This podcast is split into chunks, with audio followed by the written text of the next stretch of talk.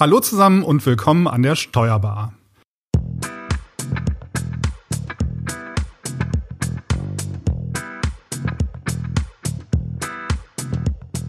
Wir möchten heute über das Thema Sanieren und Restrukturieren sprechen. Virtuell gegenüber sitzen mir hier im Studio noch meine Kollegin Franziska Bouillon. Hallo Franzi. Hallo. Und Beate Paul. Hallo Beate. Hallo. Ja, und wir haben natürlich auch heute noch einen Experten zugeschaltet, den wir euch gleich noch ausführlich vorstellen. Mein Name ist Frank Hüsken. Die heutige Folge der Steuerbar wird präsentiert von EY. EY ist Deutschlands führende Steuerberatung und bietet euch ein ideales Karriereumfeld mit Team Spirit, neuesten Technologien und einer Vielzahl an Mandanten. Entdeckt eure vielfältigen Perspektiven bei EY auf de.ey.com Den Link haben wir natürlich auch in den Shownotes verlinkt. Ja, nun zum Thema und damit äh, zu dir, Franzi. Hol uns doch bitte mal ab. Worüber sprechen wir denn genau in der heutigen Folge? Ja, sehr gerne. Du hast es ja gerade schon gesagt. Das Thema lautet heute Sanieren und Restrukturieren. Krisengeschüttelte Unternehmen in der Corona-Pandemie unterstützen. Hm, weiterhin hat ja die Corona-Lage die Wirtschaft im Griff und neben vielen persönlichen Schicksalen, von denen man immer wieder hört, stellt das Virus auch Unternehmen vor große Probleme. Viele kleine und mittelständische Unternehmen bangen um ihre Existenz und wie viel es jetzt wirklich hart getroffen hat, ist derzeit noch gar nicht absehbar. Die Bundesregierung hat ja in der Vergangenheit auch Pakete geschnürt, um kurzfristig Liquidität herzustellen. Und jetzt ist eben am 1. Januar dieses Jahres ein neues Gesetz noch an ähm, den Start gegangen oder in Kraft getreten, und zwar das Gesetz zur Fortentwicklung des Sanierungs- und Insolvenzrechts sowie als Teil dessen das Unternehmen, Unternehmensstabilisierungs- und Restrukturierungsgesetz. Das sind äh, zwei recht sperrige Namen für Gesetze, ähm, denen aber einige jetzt eine Schlüsselrolle zuschreiben. Und das hat bei vielen jetzt auch wirklich Hoffnung geweckt. Und über das Thema möchten wir gern mit unserem Gast sprechen. Genau, und wir freuen uns sehr, dass uns als heutiger Gast Professor Dr. Volker Römermann zugeschaltet ist. Hallo Volker. Hallo Frank. Ja, Volker ist Rechtsanwalt, Insolvenzverwalter und Vorstand der Römermann Rechtsanwälte AG. Ja, da ist er, da ist er natürlich ganz nah an der Praxis und ähm, ja, außerdem ist er gemeinsam mit Dr. Ralf Demuth Herausgeber des NWB-Themenmoduls Sanieren und Restrukturieren und Autor des im NWB-Verlag erschienenen Sanierungshandbuchs für Steuerberater. Ja, Volker, wenn man sich so umhört, dann hat man den Eindruck, dass die Brisanz der Thematik noch nicht in allen Kanzleien so wirklich angekommen ist. Das erinnert mich so ein bisschen an das Szenario eines Tsunamis. Du stehst am Strand, alles ist ruhig, das Wasser zieht sich so langsam zurück und niemand sieht die Gefahr der riesigen Flutwelle, die sich gerade auf uns zubewegt. Ist das so? Ich finde, dein Bild von dem Tsunami ist eigentlich ein sehr schönes und sehr treffendes Bild, weil wir haben im Moment die Ruhe, wir haben aber auch eine künstliche Ruhe natürlich, denn das Gesetz zur Aussetzung der Insolvenzvertragspflicht, das Covid-19-Insolvenzaussetzungsgesetz, COFINS AG vom 27. März 2020, hat für diese Kunstruhe gesorgt. Aber alle erwarten, dass das irgendwann endet. Und diese Kunstruhe führt im Grunde dazu, dass Unternehmen, die unter normalen Umständen Insolvenzantrag stellen müssten, davon befreit werden. Das ist erstmal wohltuend natürlich oder wird als wohltuend empfunden. Aber in Wirklichkeit ist es natürlich ein künstliches Einfrieren eines Problems. Und Probleme werden oft nicht dadurch besser und leichter zu lösen, dass man sie noch eine Reihe von Monaten hinausschiebt. Mhm. Ich würde gerne noch mal eine Rolle rückwärts kurz machen und auf das Gesetz eingehen und auf die Bestandteile. Ähm, welches Ziel verfolgt denn jetzt diese Neueinführung des Gesetzes, ähm, die ich jetzt gerade am Anfang genannt hatte? Die sperrigen Gesetzesnamen. Ja, Richtig. wir haben das Sun ins Fog in der Tat. Fog, das ist der Nebel natürlich, erinnert einen sofort daran, was da kommt. Das Sanierungs- und Insolvenzrechtsfortentwicklungsgesetz. Und das hat ein ganzes Paket gebracht, wie das ja oft so ist, ein Busgesetz in dem dann mehrere andere Gesetze sich verstecken, so wie diese russische Matrioschka. Äh, du öffnest etwas und dann ist da ein neues Gesetz drin. Das Hauptgesetz, was mit dem Saninsfog kam, war das Starhook. Du hast es schon erwähnt, das Stabilisierungs- und Restrukturierungs- also das Gesetz für den Rahmen für die Restrukturierung und Stabilisierung von Unternehmen. Starhook. Wenn ein Gesetzgeber sein eigenes Gesetz Star nennt, dann hat er Ambitionen, die er da verfolgt. Und das tut er auch. Also der will die Kultur der Sanierung ändern. Und ein weiteres Gesetz, was äh, sehr tiefgreifend wieder mal geändert wurde im Rahmen des Sun-Insfog, ist übrigens dieses Covid-19-Insolvenzaussetzungsgesetz. Denn das lief ja zunächst mal von März 2020 bis zum 30. September 2020. Dann kam die erste Verlängerung bis Ende Dezember 2020. Dann kam die zweite Verlängerung mit dem Sunninsfog bis zum 31.01.2021, also nur ein Monat. Dann kam die dritte Verlängerung bis zum 30. April 2020. Das hat man schon nicht mehr rechtzeitig hingekriegt. Das ist also auch wieder rückwirkend in Kraft getreten. Und jetzt gerade dieser Tage, wo wir hier virtuell zusammensitzen, wird diskutiert über die weitere Verlängerung davon. Also dieses dieses Busgesetz bringt gleich eine ganze Reihe von Veränderungen. Das Herzstück des Ganzen ist aber tatsächlich dieses Starhook, wo eine neue Sanierungskultur Einzug halten wird. Äh, und äh, für wen ist das jetzt gemacht und welche Möglichkeiten ähm, bietet es den Steuerberatern, welche Instrumente, ähm, um, ja, um diese Regelungen auch zu bedienen? Ja, also ich vergleiche das gerne mit einem Arztkoffer, was wir hier bekommen haben. Denn klassisch nach der Insolvenzordnung hast du im Grunde eine zweigeteilte Welt. Du hast eine Welt außerhalb des gerichtlichen Insolvenzverfahrens und innerhalb des gerichtlichen Insolvenzverfahrens. Du hast ein Unternehmen, das läuft mal besser, mal schlechter. Das hat vielleicht irgendwann mal eine Krise, vielleicht kommt da die Pandemie, aber vielleicht ist es auch eine ganz andere Krise, die dieses Unternehmen ereilt. Nimm zum Beispiel den Tourismussektor, da hast du Reisebüros, und wir alle sind dazu übergegangen, sehr viel online zu buchen, online uns zu erkundigen, so wie vor einer Generation, dass man ins Reisebüro reingeht und bucht da irgendwas. Das gibt es natürlich noch, aber das gibt es deutlich weniger. Und das bedeutet, da hast du schon eine Strukturkrise ganz unabhängig von der Pandemie. Und früher war das so bis zum, also früher bis zum 31. Dezember 2020, das ist ja auch noch nicht so ewig her, da kannst du entweder irgendwie selbst vor dich hin basteln, du kriegst aber vom Gesetz überhaupt keine Unterstützung, oder aber du gehst zum Insolvenzgericht, hast das förmliche Insolvenzverfahren, dann kannst du ein paar Instrumente einsetzen, aber es ist natürlich auch schon sehr spät, wenn du da hingehst. Und jetzt kommt das Daruk und das Daruk hat die ganz grundsätzliche und auch richtige Erkenntnis, dass so eine Insolvenz nicht von heute auf morgen eintritt, sondern die schicken jetzt den Arzt und der Arzt ist ein Sanierungsexperte und der hat seinen Koffer dabei und der fühlt mal den Puls und der fühlt, der misst die Temperatur und dann sagt er, ach bei dir, komm, das ist ein kleiner Schnupfen, wir, wir, wir geben dir mal so eine Tablette und dann wird das wieder besser und leg dich einen Tag ins Bett. Und bei dem anderen, da sagt er, ich klebe mal so ein Pflaster drauf.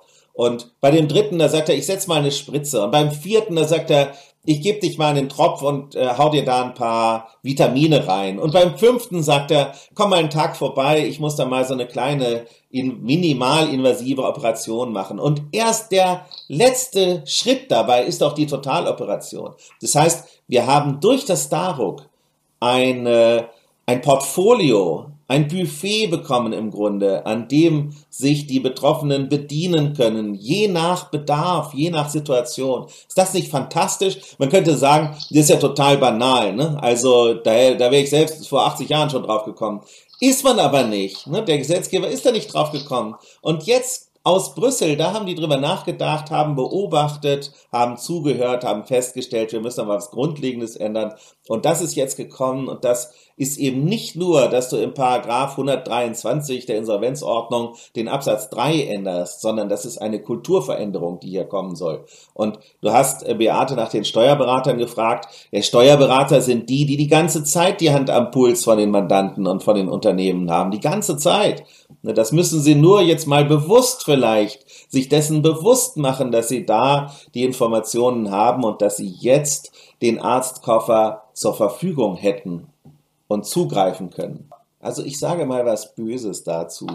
Viele Berater haben sich natürlich gemütlich auch eingekuschelt in so eine Ecke, wo Mitarbeiter, Steuerfachangestellte draußen drei Zahlen addieren. Ich sage es jetzt wirklich mal böse. Und der Steuerberater lehnt sich im Grunde zurück und lässt die anderen mal die Zahlen addieren, ein bisschen Buchhaltung machen und so und hat so seinen Auskommen. Aber wenn man das mal realistisch sieht, wir sind in einem Zeitalter zunehmender Digitalisierung. Die Pandemie hat der Digitalisierung nochmal einen enormen Schub verliehen. Und das ist natürlich auch im Steuersektor so. Elster ist jetzt schon Jahre alt und bei den Steuerberatern hält die Technik mehr und mehr, immer intensiver Einzug. Und es ist doch völlig klar, dass Bereiche wie Buchhaltung zum Beispiel nicht mehr lange auskömmlich durch Menschen gemacht werden, sondern das wird der Computer übernehmen. Es gibt ja schon Angebote dazu. Das wird immer intensiver und so wird dieses Brot- und Buttergeschäft in manchen Kanzleien, das wird sehr stark unter Druck geraten, auch unter Preisdruck geraten. Und da ist es umso wichtiger, dass sich die Steuerberater ihrer Beratungsfunktion ganz bewusst werden und diese Chancen wahrnehmen. Und wenn du mich fragst, fragst was nach meiner Beobachtung, wie die Berater aufgestellt sind, da muss ich sagen, manche sind schon hervorragend aufgestellt, aber ganz viele sehe ich noch, die tatsächlich die Beratungsfelder noch nicht so wahrnehmen, die sich da neu erschließen Manche sehen auch die Notwendigkeit für sich nicht.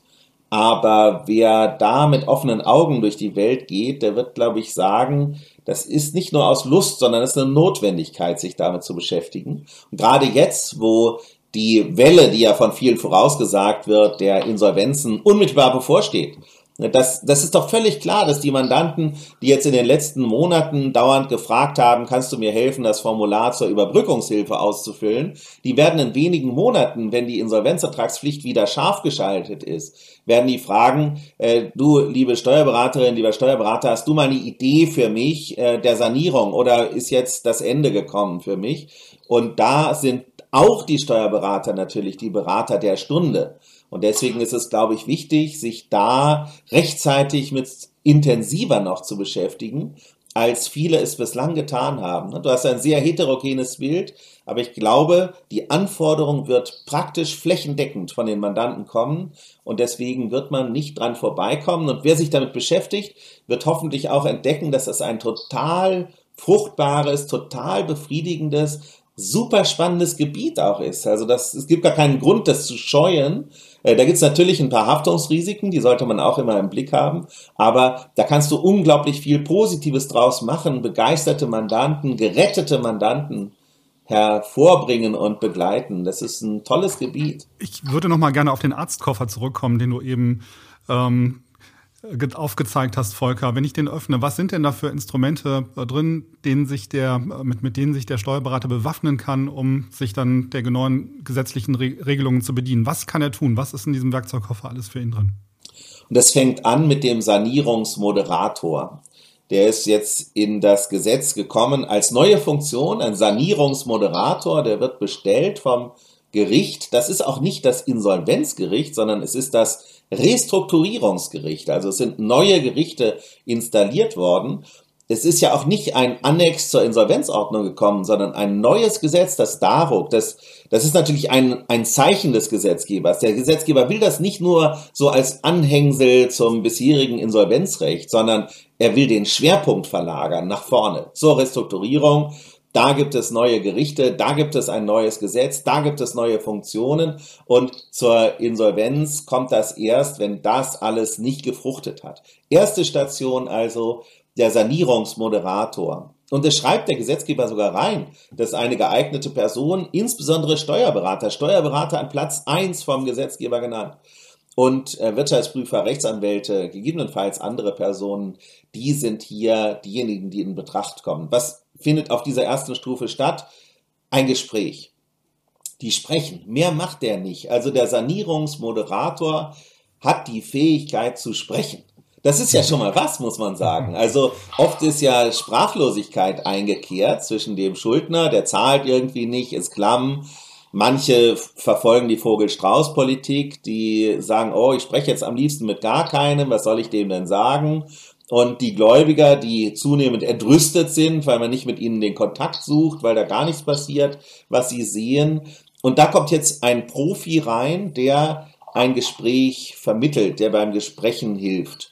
Das kann doch schon weit führen. Vielleicht ist das schon in vielen Unternehmen die Lösung. Denn wenn das jemand ist, der was von der Sache versteht, dann wissen die Beteiligten auch, wenn das hier scheitert, kommt die nächste Stufe.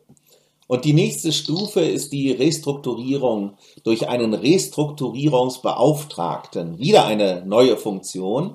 Der wird auch vom, Gesetz, vom Gericht eingesetzt und zwar auf Vorschlag. Also da kann auch der betroffene Unternehmer wieder vorschlagen, wen möchte er da haben.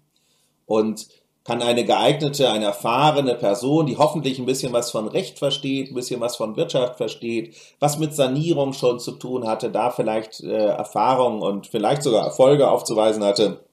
Und da kannst du einen Plan machen. Also das Herzstück, ein Stück weit dieser Restrukturierung ist der Restrukturierungsplan. Äh, dafür ist vorgesehen, das kann man mit dem Restrukturierungsrichter vorher besprechen. Was hält der davon? Wie sind so die Rechtsfragen aus seiner Sicht zu sehen? Das ist also ein Prozess, der besonders kommunikativ abzuwickeln ist. Und wenn das scheitert, dann erst reden wir über Insolvenz. Also das soll wirklich vorher abgefedert werden und die Beteiligten haben Einfluss auf die Personen, die da handeln und ich glaube, das wird in ganz vielen Fällen schon Erfolg haben. Und wer wäre tatsächlich eher prädestiniert, hier auch eine aktive Rolle einzunehmen als die Steuerberater? Hm, dieser Restrukturierungsbeauftragte und der Sanierungsmoderator können also grundsätzlich ja schon äh, auch Steuerberater sein, wenn ich das jetzt richtig verstanden habe, aber eben nicht der eigene, ne? Ja, da wird eine Unabhängigkeit festgelegt und unter Unabhängigkeit wird verstanden, dass das nicht der Steuerberater ist, der jetzt jahrelang das Unternehmen schon berät und begleitet, sondern das soll ein neuer sein, der von außen kommt. Es muss, wie gesagt, soll eine geeignete Person sein. Es muss nicht zwingend ein Steuerberater sein, aber bei der Aufzählung der relevanten Berufe nennt das Gesetz den Steuerberater an Platz 1. Aber wenn ich jetzt äh, bedroht wäre von einer Insolvenz, äh, dürfte aber mein Steuerberater ähm, befreundeten Steuerberater oder einen ihm bekannten Steuerberater vorschlagen. Genau, der kann jemanden vorschlagen, der kann Steuerberater, Rechtsanwälte, Wirtschaftsprüfer oder gegebenenfalls sogar andere, aber ich glaube, das wird eher selten zum Tragen kommen. Also einen dieser klassischen Berufe wird der vorschlagen, aber das heißt ja nicht, dass der Steuerberater dann raus ist. Also wenn ich mal aus meiner Praxis da berichten darf, wenn ich zum Beispiel mit, von Steuerberatern angerufen werde und die sagen, kannst du mal in das und das Unternehmen kommen, und klassisch würde ich dann eben Insolvenzverwalter dort sein, auf Empfehlung hin bestellt werden. Dann ist ja oft das Erste, was man macht, ist doch der enge Kontakt zum Steuerberater. Denn gerade in der Sanierung und auch in der Insolvenz übrigens braucht man ja Zahlenmaterial, gut aufgearbeitetes Zahlenmaterial. Ne? Du brauchst eine Liquiditätsberechnung, du brauchst eine Liquiditätsvorschau. Und das ist ja in der Situation oft relativ eng mit der Liquidität. Das heißt, wir brauchen gerade da natürlich das komplette Know-how über die wirtschaftlichen Daten dieses Unternehmens. Und in aller Regel greift man da vernünftigerweise auf den Steuerberater zurück, der gegebenenfalls schon längere Zeit in dem Unternehmen ist, weil der hat das alles parat, der kennt das alles, der kennt auch die handelnden Personen zu einem guten Teil und deswegen ist er natürlich die erste Quelle für Informationen und derjenige, der sich auch anbietet, um Aufträge anzunehmen, äh, die da eine wichtige Rolle spielen. Also wenn jetzt der Steuerberater da jemanden empfiehlt, der nicht er selbst sein kann, dann heißt das nicht, dass er raus ist, sondern er ist Teil eines Teams, wo Rollen verteilt werden. Deswegen ist, glaube ich, auch diese Angst, die mancher hat, ich verliere das Mandat, äh, indem ich da irgendwie sowas einleite oder empfehle, die ist völlig unbegründet. Im Gegenteil, der verliert nicht das Mandat, sondern er stärkt und unterstützt im Grunde sein Mandat, kann es momentan ausbauen, kann es aber vor allem langfristig sichern. Wenn ich aber die, Poli die Politik Vogel Strauß mache und sage, oh, das sieht ja ganz schlecht aus, aber ich sag's dem Mandanten am besten gar nicht, dann fährt der krachend gegen die Wand. Davon hat ja auch der Steuerberater nichts. Das heißt, der Insolvenzverwalter ist eigentlich bisher immer gekommen, wenn der Patient schon einweisungsreif für die Intensivstation war. Und äh, so ist die Erfahrung. Ja. Ne? Wenn, wenn ja. mich Steuerberater anrufen, manchmal Geschäftsführer, dann sagt der Geschäftsführer, hm, ich wollte nur mal, dass Sie das mal so prüfen. Irgendwie geht's in letzter Zeit nicht mehr so richtig rund. Äh, und da wollte ich mal so rein vor, vorsorglich, vorbeugend äh, dass sie vielleicht mal da drauf gucken, aber eilt nicht so. Und dann kommen wir dahin, weil wenn sowas kommt, dann sage ich zu dem, okay, binnen drei Tagen machen wir jetzt mal einen Termin. Und dann zeigt sich typischerweise, dass der schon seit Monaten in der Zahlungsunfähigkeit ist und eigentlich schon längst in der Insolvenzverschleppung auch. Aber, aber Volker, der Berater, der hätte doch längst seinen Mandanten darauf hinweisen müssen, dass er sich in dieser Situation befindet. Du hast doch als, ähm, du hast doch als Berater alle Zahlen auf dem Tisch und eigentlich ist es doch deine Aufgabe als Berater, deinen Mandanten darauf hinzuweisen, hey, du läufst ja wirklich in ein Problem hinein und das kann man doch auch schon früher lösen, oder? Aber ist es nicht gerade dann wichtig, dass man da einen konsensualen Weg aus der Krise findet? Weil wenn das nachher krachend Klar. bei einem Insolvenzverwalter aufläuft, der da als bissigster Kettenhund vom Richter eingesetzt wird, dann ist die Gefahr ja erst recht gigantisch groß, dass der auch dem äh, Steuerberater kritische Fragen stellt. Also das wäre auch vor einer Generation übrigens gar nicht denkbar gewesen. Da hätte man so nach der Krähentheorie, lässt man sich irgendwie gegenseitig leben. Das ist nicht mehr so, das muss man also wirklich sagen. Der Wind ist da deutlich kälter geworden. Und ich beobachte das zum Teil, wenn da vom Gericht, ohne dass da einer irgendwie Einfluss genommen hätte, vorher keine Empfehlung, kein gar nichts, das Gericht setzt jemanden ein, dann ist einer der ersten Punkte in der Checkliste tatsächlich zu gucken, was hat denn der Steuerberater wann beraten, was hat der Steuerberater für Honorare bekommen, die stehen dann gegebenenfalls per Anfechtung zur Rückzahlung an. Also da gibt es eine ganze Reihe von schmerzhaften Dingen auch, die kommen können. Und die Steuerberater, die da praktisch die die Mitgestaltung aus der Hand legen, weil sie sagen, oh, mein Mandant, der fällt jetzt, also der ist jetzt so dermaßen in der Krise, da, da gibt's, also ich kann gar nichts mehr machen und äh, lassen den sozusagen alleine segeln. Äh, das, da geben die natürlich auch eine Mitwirkungsmöglichkeit aus der Hand. Du hast das jetzt gerade so anschaulich beschrieben, ähm, dass es häufig so ist, wenn dann der ähm, Berater kommt und dann ist eigentlich schon alles zu spät. Ähm, würdest du sagen, dass es jetzt eben gerade die Chance, von der ich auch am Anfang sprach, dass das so ein Hoffnungsschimmer ist und äh, eine echte Chance für Unternehmer, die dann eben anfänglich jetzt sehen, okay, es, es läuft jetzt gerade nicht so gut und dann äh, dieses, dieses Insolvenzstigma, nenne ich es jetzt mal, vielleicht ähm, nicht mehr so äh, ja alles überschattend ist, dass man jetzt meint, okay, ähm, ich traue mich jetzt sozusagen, das mal anzugehen, weil ist ja noch nicht so schlimm und jetzt habe ich eben Möglichkeiten vorher schon einzugreifen mit den neuen gesetzlichen Regelungen, den Beauftragten und Moderatoren, dass es jetzt einfacher wird sozusagen für Unternehmer ähm, am Anfang schon Schritte zu unternehmen. Der Gesetzgeber ist eigentlich schon seit längerer Zeit bemüht darum. In 2012 kam das ESOG, das Gesetz zur weiteren Erleichterung der Sanierung von Unternehmen. Und da stand drin, wenn jetzt mal jemand vorgeschlagen wird als Insolvenzverwalter, dann sollte der genommen werden. Also es steht leider nicht ganz so klar drin. Es steht da drin, wenn jemand vorgeschlagen wird, dann ist nicht ausgeschlossen, den zu nehmen. Aber das ist natürlich ein absurder Satz. Natürlich ist das nicht ausgeschlossen. Warum sollte eine Empfehlung das ausschließen? Äh, das, das greift nur zurück auf die frühere Praxis von vielen Insolvenzgerichten, die gesagt haben, wenn da einer kommt und wird vorgeschlagen, dann nehme ich den nicht. Ne, so war es früher, vor 2012. Seitdem hat sich der Wind schon deutlich gedreht. Heute werden, ich sag mal, 70 Prozent meiner Erfahrungen von Nord bis Süd in Deutschland, wirklich quer durch, durchs Beet, äh, werden so um die 70 Prozent, 80 Prozent der Empfehlungen, denen wird durchaus aufmerksam gefolgt und die haben auch Erfolg. In 20 Prozent der Gerichte ist das nicht so. Es gibt ja auch Richter, die, ich glaube, um ihre Machtstellung zu demonstrieren auch und vielleicht auch, weil sie hergebrachte persönliche Beziehungen haben, die sie pflegen wollen, die da also auf Empfehlungen nach wie vor nicht hören. Aber die meisten hören darauf. Es hat sich also deutlich verbessert. Und warum hat der Gesetzgeber das so gemacht 2012? Weil er sagt, einer der Gründe, warum die Unternehmen so spät kommen, und wenn sie spät kommen, sind die Sanierungschancen ja deutlich gesunken.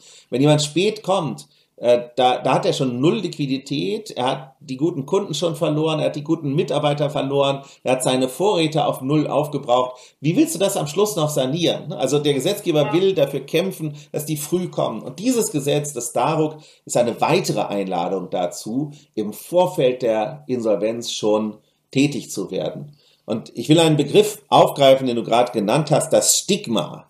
Denn das Stigma ist nach meiner persönlichen Erfahrung ein Mythos. Ich sehe das bei Geschäftsführern öfter, dass die diese Furcht haben.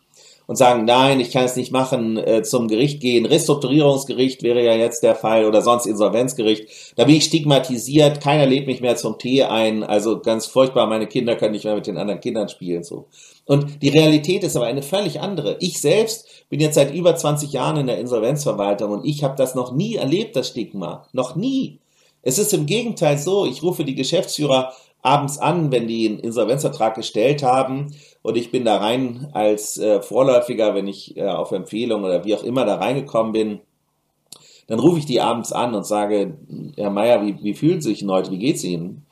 Und dann sind die erstmal verblüfft und denken dann nur, da ruft mich der Insolvenzverwalter an und fragt mich, wie es mir geht. Ne? Wie soll es mir gehen? Schlecht geht's mir, sagen die am ersten Tag. Und dann ist der Insolvenzvertrag gestellt worden. Und am dritten Tag, am vierten Tag, da sagen die, Herr Römermann, eigentlich ist eine ist eine Last von meinen Schultern gefallen, weil die, die haben ja nicht drei Stunden über die Insolvenz nachgedacht, sondern Monate, typischerweise Monate. Und die sind keinen Abend ins Bett gegangen, ohne den Gedanken daran, was soll ich nur tun. Die sehen, dass die auf so einer abschüssigen Bahn sind. Und die sehen auch, das können die gar nicht mehr aufhalten. Und die gucken auf ihr Häuschen, auf ihre Yacht, auf ihren Hund und sagen, das verliere ich gegebenenfalls alles, wird alles weggefändet. Und, und dann haben die Panik natürlich über Monate. Und dann kommt es irgendwie dazu, zu dem Entschluss, vielleicht haben sie sich selbst entschlossen dazu, ihr Schicksal in die eigene Hand zu nehmen. Vielleicht hat es aber auch das Finanzamt für die erledigt und den Insolvenzantrag gestellt. Irgendwie kommt es dazu und dann merken die, das Stigma, von dem die ausgegangen sind, und der Moment, wo die ihr Häuschen verlieren und so, das ist ja gar nicht so. Also die Realität ist, ist überhaupt gar nicht so. Und die merken, da kommen jetzt Geschäftspartner auf die zu, die sagen, du, Manfred, wir haben gehört, du hast jetzt den Insolvenzvertrag stellen müssen.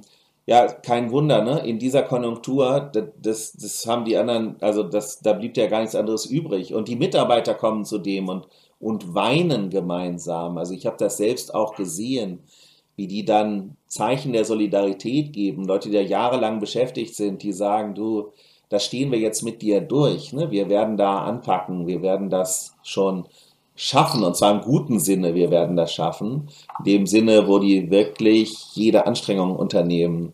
Und, und das bedeutet, der kann dann Verantwortung teilen ein Stück weit.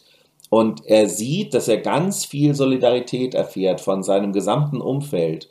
Und dass das mit dem Stigma eigentlich nur ein Märchen war. Was, ich weiß nicht, ob es das jemals gegeben hat. Jedenfalls in, in den letzten 20 Jahren ist das nicht gegeben. Und in der Pandemie, da jemandem den Vorwurf zu machen, äh, Gastronomie oder so, ach, du bist pleite gegangen, hast du alles falsch gemacht, äh, ich glaube, auf die Idee kommt heute keiner.